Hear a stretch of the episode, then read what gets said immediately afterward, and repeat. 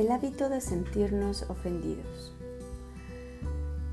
Se menciona que las personas se pasan la mayor parte de su vida sintiéndose ofendidas por lo que alguien les hizo. La sorprendente revelación que te voy a hacer hoy va a cambiar tu vida, pues nadie te ha ofendido. Son tus expectativas de lo que esperabas de esas personas las que te hieren. Y sabes, las expectativas las creas tú con tus pensamientos. Esas no son reales, son imaginarias. Si tú esperabas que tus padres te dieran más amor y no te lo dieron, no tienes por qué sentirte ofendido. Son tus expectativas de lo que un padre ideal debió de hacer contigo las que fueron violadas realmente son tus expectativas. Tus ideas son las que te lastiman. Si esperabas que tu pareja reaccionara de tal o cual forma y no lo hizo, tu pareja no te ha hecho nada. Es la diferencia entre las atenciones que esperabas que él tuviera contigo y las que realmente tuvo. Eso es lo que realmente te hiere. Nuevamente, eso está en tu imaginación. Mm, ¿Enojado con Dios? Son tus creencias de lo que debería de hacer Dios las que te lastiman. Dios jamás ofende ni daña a nadie. Un hábito requiere de todas sus partes para funcionar. Si pierde una, el hábito se desarma. Una de las mayores fuentes de ofensas es la de tratar de imponer el punto de vista de una persona a otra o guiar su vida. Cuando le dices lo que debe de hacer y te dice no, crea sentimientos por partida doble. Primero, te sientes ofendido porque no hizo lo que querías. Segundo, la otra persona se ofende porque no aceptaste como es y es un círculo vicioso. Todas las personas tienen derecho divino de guiar su vida como les plazca.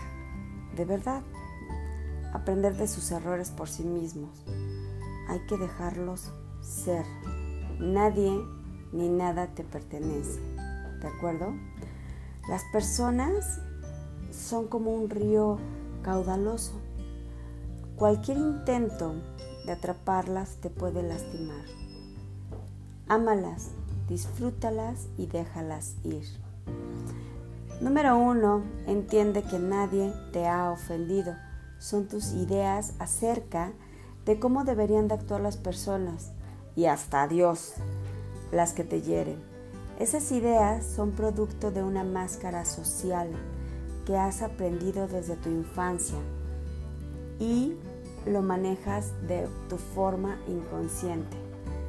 Reconoce que la mayoría de personas nunca te van a cuadrar con esas ideas que tú tienes, porque ellos tienen las suyas. Número 2. Deja a las personas ser. Deja que guíen su vida como mejor les plazca. Esa es su responsabilidad. Dales consejos si te lo piden, pero permite que tomen sus decisiones y esto aplica con tus propios hijos. Es su derecho divino por nacimiento, el libre albedrío y la libertad. Número 3. Nadie te pertenece, ni tus padres, ni tus hijos, ni tus amigos, ni tus parejas. Todos formamos parte del engrane de la naturaleza. Deja fluir las cosas sin resistirte a ellas. Vive y deja vivir. 4. Deja de pensar demasiado. Ábrete a la responsabilidad de nuevas experiencias. No utilices tu inventario, así como lo aplicas con uno, con otro, experiencia tras experiencia. Abre tus ojos y observa el fluir de la vida como es Abre tus ojos y observa desde tu sensatez que tú eres el único creador de eso que estás pensando. Cuando limpias tu visión de tus lentes oscuros y te los quitas, el resultado es la limpieza de la visión. Amplía tu panorama. 5. La perfección en ese plano no existe. Ni el padre, ni el amigo, ni la pareja perfecta, ni tu hijo perfecto, ni tu psicólogo perfecto, tu terapeuta o tu mentor perfectos. ¿Ok? Es un concepto creado por la mente humana que a un nivel intelectual puedes comprender, pero en, en realidad no existe porque ellos también son humanos. Porque es un concepto imaginario. Por ejemplo, un bosque perfecto tal vez serían puros árboles, sol, no bichos. ¿Eso realmente existe? Pues no. Para un pez, el mar perfecto sería aquel donde no hay depredadores. ¿Eso existe? No. Solo a nivel intelectual. En la realidad jamás va a existir. Naturalmente, al pez solo le queda disfrutar de la realidad, de tu realidad, de tu sensatez y de tu honestidad.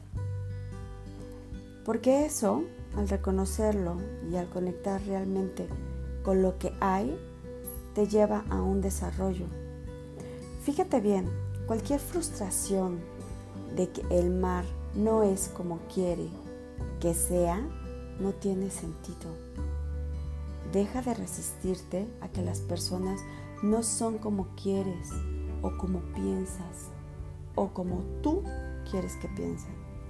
Acepta a las personas como el pez acepta al mar y ámalas como son. 6.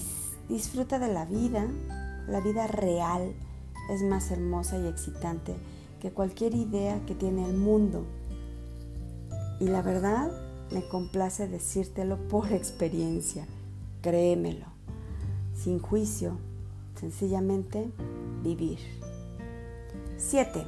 Imagina a esa persona que te ha ofendido en el pasado. Imagínate que ambos están cómodamente sentados. Dile por qué te ofendió. Escucha su explicación amorosa del por qué lo hizo y sabes, perdónala si un ser querido ya no está en este mundo, utiliza esta dinámica para decirle lo que quieres. Escucha su respuesta y dile a Dios, te dará una enorme paz.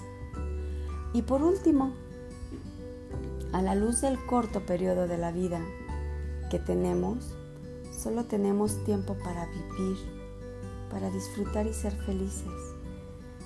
Nuestra compañera que en algún momento nos va a alcanzar esa transición de forma tal vez prevista o imprevista, nos puede tomar entre sus brazos.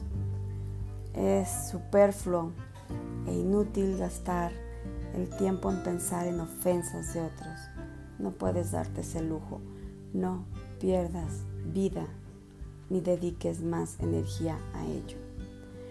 Y bueno, pues las veces que sean necesarias, escucha esto que te estoy compartiendo, este, esta experiencia de un artículo leído, escúchalo las veces que sean necesarias y deja que los conceptos empiecen a sembrar semillas de conciencia en tu interior.